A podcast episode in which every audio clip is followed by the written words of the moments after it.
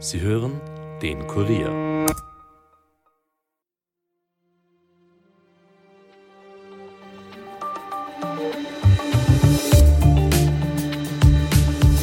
Der Ton im Internet ist meistens ein rauer. Beleidigungen, die man sich von Angesicht zu Angesicht eher nicht zurufen würde, sind in Internetforen oder auf Social-Media-Plattformen weit verbreitet.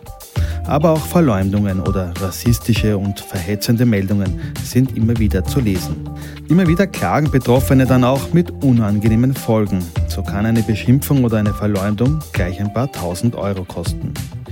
Die ÖVP will das Problem offenbar schon im Ansatz verhindern und drängt mit einem neuen Vorschlag für eine Klarnamenpflicht in die Öffentlichkeit. Aber kann man so das Problem wirklich lösen? Wie lautet der Vorschlag der ÖVP genau und was sagt denn der Koalitionspartner dazu? Das erklärt uns heute unser Innenpolitikexperte Michael Hammerl. Mein Name ist Elisabeth Mesnik und ihr hört den Daily Podcast des Kurier. Es vergeht wohl keine Minute in Österreich, in der nicht Menschen in Foren oder sozialen Netzwerken sich gegenseitig beleidigen oder hetzen. Meist ohne Konsequenzen. Immer wieder wird es aber auch extrem, denn gerade Persönlichkeiten wie der Tennisspieler Dominik Thiem oder etwa auch ZIP-Moderator Armin Wolf werden Zielscheiben von Spott und Hass. So ist vor kurzem in den Kommentaren des Internetmediums express.at zum Mord an Armin Wolf aufgerufen worden. Das Posting blieb mehr als 24 Stunden stehen, bevor es gelöscht wurde. Die Causa wird ein rechtliches Nachspiel haben. Es ist aber auch so, dass in Foren politisch Stimmung gemacht wird. In Deutschland hat das Auswärtige Amt zuletzt aufgedeckt, dass 50.000 gefälschte pro-russische Nutzer auf der Plattform X, früher Twitter, Stimmung gegen die deutsche Regierung und auch gegen die Ukraine gemacht haben. Auch bei den Wahlen in den USA gab es immer wieder massive Einmischungen aus Russland in den sozialen Netzen. Und auch die chinesische Plattform TikTok hat zuletzt die Wahlen in Indonesien mitbestimmt. Es spricht also auch aus demokratiepolitischer Sicht vieles dafür, dass man einerseits Hass im Netz, aber auch eine Beeinflussung von außen eindämmt. Doch ob das mit der Klarnamenpflicht wirklich geht, was kann die Klarnamenpflicht bringen? Wer soll sie umsetzen und wer kontrollieren? Dazu begrüße ich jetzt Michael Hammerl aus der Innenpolitikredaktion bei mir. Hallo Michael. Hallo Elias.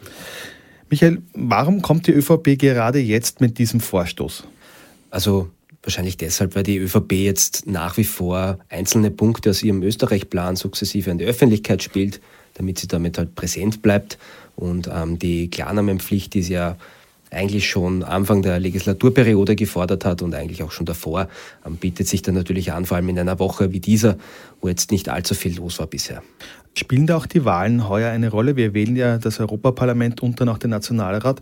Man hat nämlich gerade in Deutschland auch aufgedeckt, dass äh, gefälschte pro-russische Nutzer auf der Plattform X, also früher hieß das ja noch Twitter, Stimmung gegen die Regierung und gegen die Ukraine gemacht haben, dass man da so eine Beeinflussung vielleicht auch unterbinden will?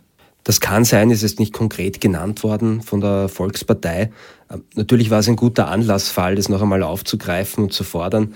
Also wie du schon gesagt hast, da ist um 50.000 wahrscheinlich noch mehr gefälschte Accounts gegangen, die in Deutschland auf ähm, X ähm, die Stimmung gegen die Ampel beeinflusst haben und ähm, pro-russische Kommentare abgesetzt haben.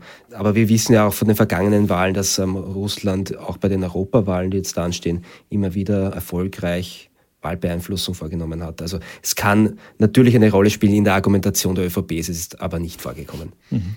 Wann genau soll denn diese Klarnamenpflicht denn umgesetzt werden? Weil wir haben ja eben gerade gesprochen von den Wahlen schon, aber so schnell kann das ja gar nicht gehen, oder? Nein, es kann aus mehreren Gründen nicht so schnell gehen. Der erste Grund ist, dass es auf EU-Ebene eine eigene Regelung bräuchte.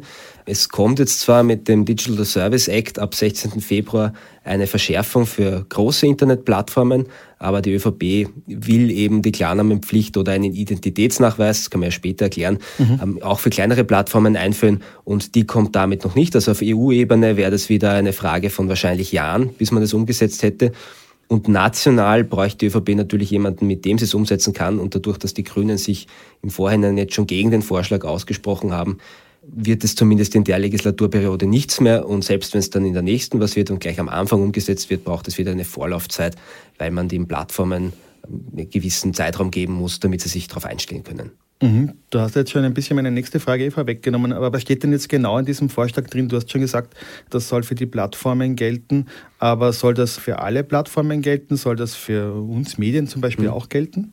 Es kann natürlich sein. Also schauen wir uns einmal diesen Digital Service Act an, der jetzt regelt, dass große Plattformen, das umfasst derzeit 17 Internetriesen, die sind dazu verpflichtet, dass sie zum Beispiel Hassnachrichten in, in, relativ kurzer Zeit löschen. Also 24 Stunden ist da die Vorgabe, der gilt ab Mitte Februar. Mhm. Und die ÖVP will eben diese Regelung ähm, noch ein bisschen weiter gedacht auch auf kleinere Plattformen umlegen. Es ist die Frage, wie definiert man das? Ja, da haben sie sich noch nicht festlegen wollen. Staatssekretär Florian Durski hat gesagt, man, man könnte sich ähm, Plattformen mit einer Nutzerzahl im einstelligen Millionenbereich vorstellen. Da will er sich aber auch nicht festlegen. Ähm, es könnten ja auch ähm, welche sein, die die nur regional begrenzt eine große Marktmacht haben und dementsprechend reguliert gehören. Aber das wollen Sie in einem ersten Schritt machen, dass das ausgeweitet wird. So, das können Sie sich auch national vorstellen. Die User sollen auf den Plattformen dann zwar weiterhin unter einem Nickname posten dürfen, aber es muss klar erkenntlich sein, nämlich nicht unbedingt für die Plattform, aber für die Strafverfolgungsbehörden, wer dahinter steckt. Eben für den Fall, dass der User dann oder die Userin eine strafrechtlich relevante Aussage abgibt. Und es braucht dann in einem dritten Schritt, das haben Sie auch noch genannt, natürlich auch ähm, barrierefreie Möglichkeiten, dass die User weiterhin ähm, sich im Internet bei Plattformen anmelden können und etwas bezahlen können und kaufen können. Da ist die Frage, ob man das über die ID Austria dann macht, ähm, die seit vergangenem Jahr gilt, ob da man möglicherweise darauf wartet, dass der europäische E-Pass, der bis 2026 überall umgesetzt werden soll, dass der kommt, oder ob man vielleicht noch ganz andere Systeme andenkt, wie zum Beispiel eine Videoerkennung. Mhm, also da hast du jetzt gleich mehrere Sachen angesprochen. Versuchen wir das ein bisschen einzuordnen. Du hast gesagt, dass die Leute schon weiter ihre Posting-Namen haben können, aber im Hintergrund soll sozusagen der klare Name da sein. Aber ich bin ja, wenn ich im Internet bin, sowieso nicht anonym unterwegs. Ich habe dann einen Provider und der weiß ja genau, wer ich bin und es gibt eine IP-Adresse, das getrackt werden kann. Also gibt es ja sozusagen die Anonymität gar nicht so. Aber warum will man dann unbedingt sozusagen diese Klarnamenpflicht? Also was spricht dafür, dass der Klarnamen dann irgendwo nochmal dazu gespeichert ist? da hast du durchaus recht, dass es die Anonymität in, in dem Fall ähm, gar nicht mehr gibt. Man kommt auch darauf an, über was für einen Browser man zugreift. Man kann mhm. auch ähm, verschlüsselt über den Tor-Browser zum Beispiel sich im Internet bewegen. Ähm, was äh, aus Sicht der, der Volkspartei jetzt trotzdem dafür spricht, ist, dass die Plattform direkt nachvollziehen kann, wer das ist und ähm, dann in dem Fall auch direkt die Strafverfolgungsbehörden kontaktieren kann. Wenn man ein anderes Modell wählt, ähm, was durchaus auch in der Debatte vorkommt, nämlich dass die Plattform selbst es gar nicht mehr weiß, sondern ähm, nur die Sicherheitsbehörden, also mhm. dass der User selbst der Plattform nicht mehr bekannt ist und nicht mehr identifizierbar ist, aber die Sicherheitsbehörden über so einen eigenen Identitätstoken nachvollziehen können, wer das war in der späteren Strafverfolgung. Das kann natürlich auch sein. Da muss man aber sagen, da gibt es jetzt momentan, hat auch der Staatssekretär hat gesagt, kein Vorzeigemodell, das man direkt übernehmen müsste. Also da müsste man wieder eine eigene technische Lösung finden. Gibt es zum Teil schon in Österreich, du vielleicht mitbekommen, dieser digitale Altersnachweis, wo man nur mal einen QR-Code herzeigt, ja. den dann der Türsteher ähm, vom Club 1 kennt und der weiß dann nur, wie alt man ist, aber nicht, wie man heißt. Das könnte so eine Zwischenlösung sein. Oder eben der grüne Pass, den man zu Corona-Zeiten braucht, um zum Beispiel in gewisse Lokale kommen zu können. Gibt es denn irgendwo ein Beispiel dafür, dass eine Klarnamenpflicht schon funktioniert hat? Hat das irgendein Land schon eingeführt oder irgendeine Plattform oder so? Ähm, zumindest kein demokratisches Land, wo es bekannt wird, dass es funktioniert hat. Also Südkorea hat das gemacht im Jahr 2007. Ähm, nach einem riesigen Datenleck haben sie es dann wieder abschaffen müssen, nach einem Urteil des Höchstgerichts. Es ist auch zweifelhaft, ähm, ob sie wirklich das bewirkt hat, was man wollte. Also man wollte grundsätzlich Hassrede eindämmen hat sich zwar am Anfang gezeigt, dass die Hasskommentare ein bisschen abgenommen haben, aber die User sind daneben kreativ geworden und auf, ähm, haben vielleicht auf gröbere Beschimpfungen verzichtet und haben halt angefangen, Namen zu verballhornen, mhm. in irgendeiner anderen Form Menschen zu beleidigen. Also in dem Sinn, ähm, die Zahl der Hasskommentare hat nicht wirklich nachgewiesen abgenommen. Dafür gibt es auch ähm, derzeit keine wissenschaftliche Evidenz, dass es wirklich passiert. Also ähm, Menschen posten auch unter Klarnamen äh, relativ viele verwerfliche Sachen, die auch strafrechtlich relevant sind. Also in der Hinsicht schwierig. Okay, das heißt, da muss man erst mal schauen, ob das auch so funktioniert. Was spricht denn noch dagegen? Ist das ähm, nicht auch ein wahnsinniger Verwaltungsaufwand, wenn man jetzt äh, diese Klarnamenpflicht einführt? Verwaltungsaufwand kann sein, also wenn man es ähm, zu weit ähm, zu weit spannt und auf ähm, wirklich zu kleine Plattformen ausdehnt, ähm, kann es natürlich sein, dass da ein, ein Schwall an Daten auf die Strafverfolgungsbehörden zukommt, der sowieso nicht bewältigbar ist und für die Plattformen selbst auch nicht. Ähm, also da müsste man dann relativ viel mit künstlicher Intelligenz arbeiten und ich weiß jetzt nicht, ob es da schon so ausgeklügelte Systeme mhm. gibt, die das sofort erkennen. Natürlich gibt es auch noch andere größere Kritikpunkte. Also einen habe ich indirekt schon genannt, das ist der Datenschutz. Da könnte man wiederum entgegnen, wir geben ja sowieso alle unsere Daten jetzt zum Beispiel gegenüber Amazon an. Also die haben im Normalfall unsere Adresse und unsere Kontodaten, sonst genau. könnten sie uns ähm, gar nicht beliefern. Ist trotzdem ein Argument, das oft vorgebracht wird, dass eben dann die, die Plattformen selbst und auch die Verfolgungsbehörden ähm, direkt Zugriff auf die Daten haben und man sich im Internet gar nicht mehr anonym bewegen kann. Und das schlägt dann auch über in weiterer Folge zu dem Argument, dass die Meinungsfreiheit dadurch eingedämmt werden könnte, dass für vor allem gewisse Gruppen von Menschen möglicherweise auch notwendig ist, sich im Internet äh, zu verschleiern, wenn sie ihre Meinung sagen oder Informationen preisgeben, zum Beispiel auch für Whistleblower. Ja. Also da wird genauso ein, ein größeres Problem gesehen. ÖVP oder der Staatssekretär sagt halt, ähm, aus seiner Sicht treffen beide Punkte nicht zu. Zum Thema Meinungsfreiheit meint er, naja, was offline gilt, das soll ja wohl auch online gelten. Also man kann ja sowieso nicht sagen, was man will. Und wenn man dann sowieso mit einem Nickname posten kann, also aus seiner Sicht anonym bleibt, was der ÖVP-Vorschlag ja inkludiert, dann wäre es ja grundsätzlich kein Problem für die Meinungsfreiheit. Man darf halt nur nicht etwas sagen, das strafrechtlich relevant ist, was man ja offline auch nicht darf. Mhm. Aber eben genau mit diesem Argument ist, äh, ist es ja auch schwierig, dass man die Leute dazu bringt, dass sie ähm, vielleicht sich ein bisschen zurückhalten, wenn der ganze Name dasteht, weil wenn man eh auch einen Nickname sozusagen hat, dann ist das ja psychologisch, fühlt man sich vielleicht noch immer ein bisschen anonym. Ne? Das kann durchaus sein, ja. Also mhm. wie gesagt, es, es gibt aber tatsächlich, und das ist, glaube ich, auch eine der wirklich großen Schwächen dieses ganzen Systems, es gibt halt keine Evidenz dafür, dass ein Nickname zwangsweise dazu führt, dass ich mich besser verhalte im Internet. Mhm, also ein Nickname, der dann der, der Klarname wäre. Genau. Die große Frage, und wir haben es jetzt eh auch schon ein bisschen gestreift, aber wer soll denn das alles überprüfen? Das müssten ja dann eben sozusagen die Unternehmen selber sein oder gibt es dann eine Strafbehörde, die das sozusagen durchscannt? Also beim Digital Service Act sind es einerseits die Unternehmen selbst, die gezwungen sind, dass sie innerhalb von 24 Stunden, glaube ich, löschen. Andererseits müssen sie auch Schnittstellen zu den Behörden einrichten, damit es auch ähm, also direkt gemeldet werden kann und direkt nachvollziehbar ist, wer das war. Wenn das nicht gemacht wird, dann sollen in erster Linie mal die Unternehmen oder die Internetriesen dann zur Verantwortung gezogen werden. Das kann bis dahin gehen, obwohl, ich meine, das ist sehr unrealistisch, aber dass die Plattform gelöscht wird, das wird dann automatisch auch in Österreich halt für kleinere Plattformen Probleme bringen können, mhm. wenn die zum Beispiel mit diesen rechtlichen Vorgaben nicht umgehen können. Das sind Datenschützer halt auch eine größere Schwäche und Experten, dass man sagt, naja, wenn die dann nicht nachkommen, die Hassräder, die Fake-Bewertungen bei ihnen selbst zu löschen, ähm, haben sie einen klaren Wettbewerbsnachteil gegenüber den großen Plattformen, die dementsprechend besser organisiert sind. Mhm. Du hast es auch äh, vorher schon ein bisschen angeschnitten, das würde ich gerne auch noch mal ein bisschen vertiefen, wie das Ganze technisch gehen soll. Du hast ja gemeint, auch die ID Austria, also mit der hat man sozusagen die ehemalige Handysignatur, da hat man seine Identität via eben eine Handy-App nachgewiesen, da muss man dann unterschreiben, da gibt es dann so Sicherheitsvorkehrungen.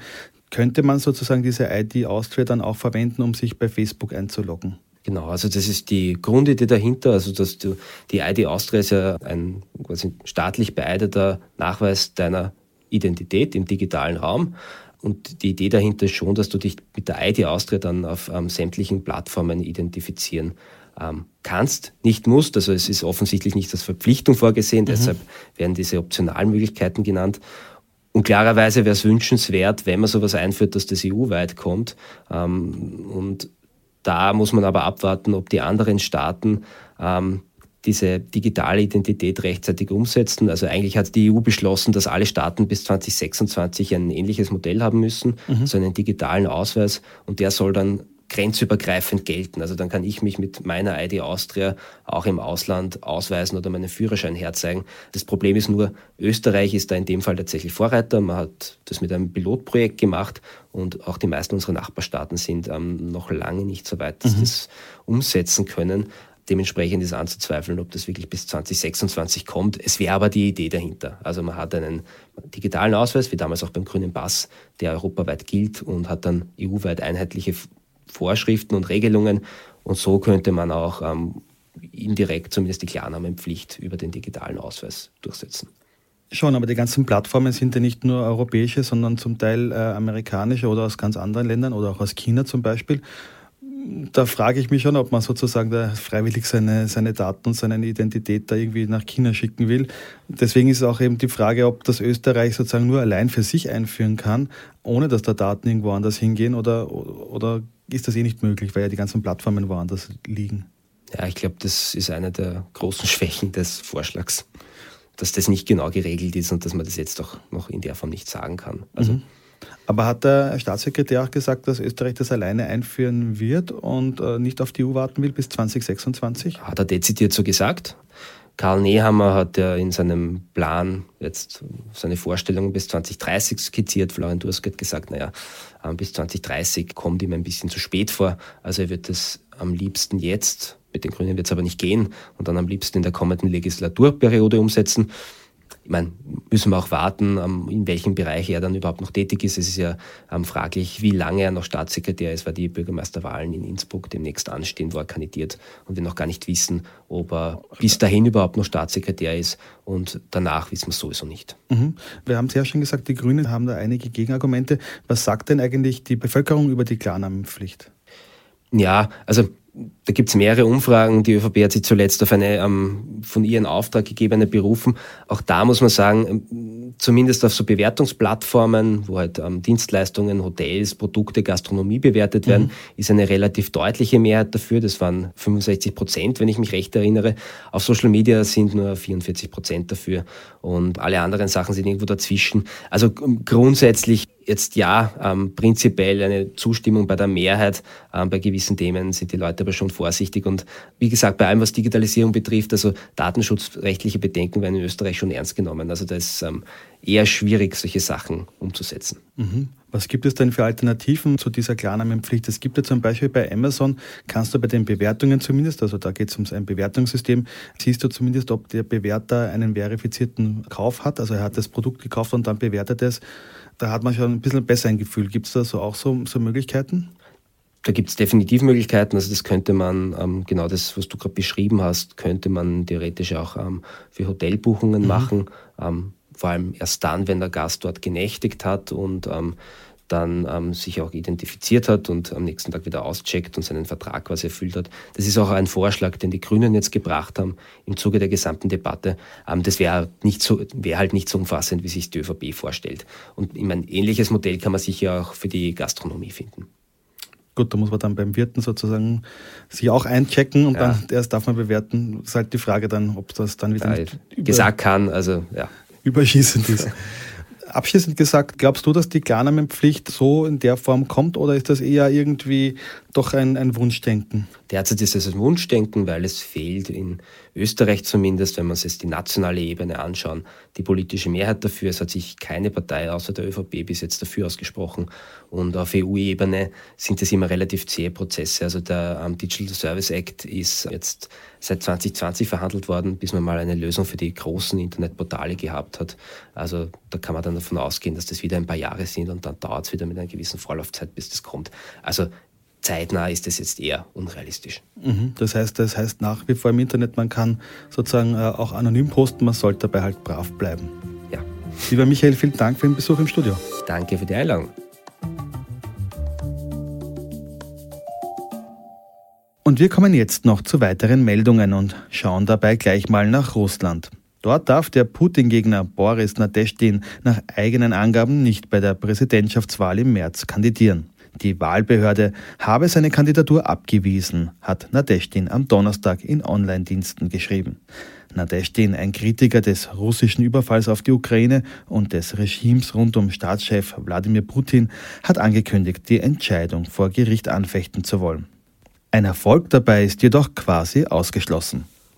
Und der Jänner 2024 war global der wärmste Jänner seit Beginn der Aufzeichnungen. Das hat der Klimawandeldienst Copernicus der EU am Donnerstag mitgeteilt.